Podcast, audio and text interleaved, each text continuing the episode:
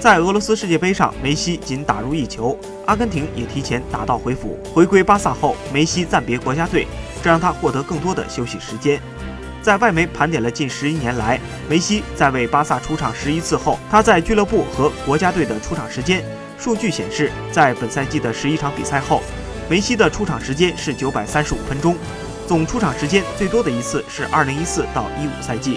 当时他出场了一千五百八十二分钟，接近一千六百分钟。其实梅西已经三十一岁，巴尔韦德和俱乐部都明白，不能过分透支梅西。上赛季欧冠，巴帅没有注意轮换梅西，结果四分之一决赛被罗马逆转。本赛季巴尔韦德需要吸取教训。